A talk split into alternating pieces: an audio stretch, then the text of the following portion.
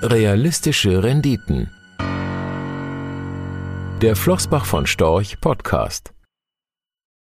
Die meisten Anleger wissen nicht, was sie von ihren Investments erwarten können. Das sorgt nicht selten für Enttäuschungen. Was dagegen helfen würde. Wenn ich auf Veranstaltungen, leider immer noch ausschließlich virtuell, mit Anlegern spreche, schiebe ich oft eine kleine Umfrage voran. Ich frage, welche Anlageklassen Sie attraktiv finden. Ob Sie zur Miete wohnen oder im eigenen Häuschen. Oder, auch sehr wichtig, wie viel Rendite Sie von Ihrer Geldanlage erwarten. Die Zahlen, die dann genannt werden, liegen meist um die 5 Prozent, oft noch deutlich darüber. Zum Verständnis sind dabei zwei Dinge wichtig. Zum einen haben die meisten Anleger bei ihrer Antwort allein die Nominalrendite im Sinn, also das, was auf einer Anlage draufsteht. Was sie nicht berücksichtigen, im Kopf nicht subtrahieren, sind die anfallenden Steuern und Gebühren. Vergessen wird auch die Inflation, die am Geldwert nagt. Zieht man all das ab, bleiben real eben nicht fünf übrig, sondern weniger als ein Prozent. Kurzum, nicht nominal ist wichtig, sondern real. Nach Kosten und Steuern, wenn es darum geht, Anlageziele und die dazu passende Strategie zu definieren. Zum anderen ist vielen Anlegern nicht oder nur unzureichend klar, was es braucht, welche Investments, um ihre relativ ambitionierten Renditeziele zu erreichen. Viele Anleger haben ihr gesamtes Geld auf Sparkonten liegen, Sparbuch, Tages- und Festgeldkonten. Zumindest den Großteil. Dort liegt die Rendite bei 0,0 nominal. Und daran dürfte sich unseres Erachtens auch nichts ändern. Weil es langfristig niedrige Zinsen braucht, um die, nicht zuletzt wegen Covid-19, immer schneller wachsenden Schuldenberge dauerhaft zu finanzieren. Fangen wir also beim Ist-Zustand an. Gemessen an der Vermögensstruktur vieler Anleger müsste deren Renditewunsch eigentlich irgendwo zwischen minus 2 real und 0 nominal liegen, nicht bei 5. Wer mehr will, muss umdenken, in Sachwerte investieren, statt das Geld auf Konten zu horten.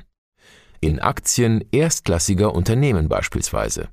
Aber auch da gilt, überschätzen Sie bitte nicht Ihre Investments.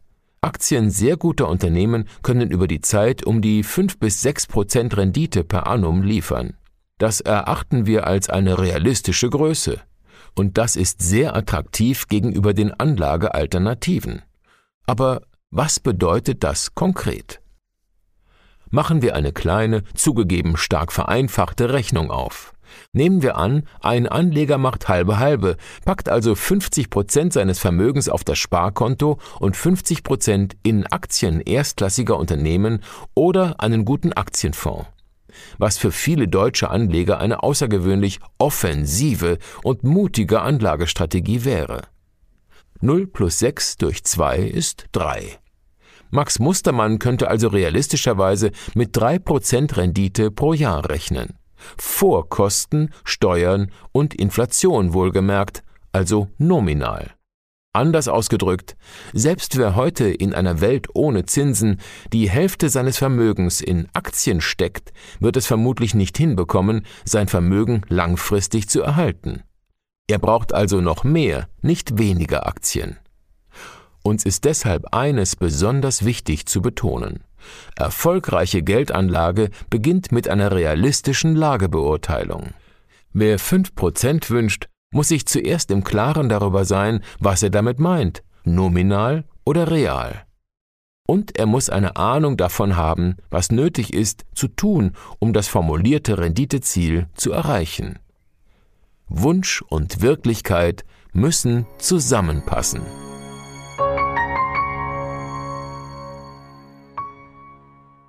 Rechtlicher Hinweis.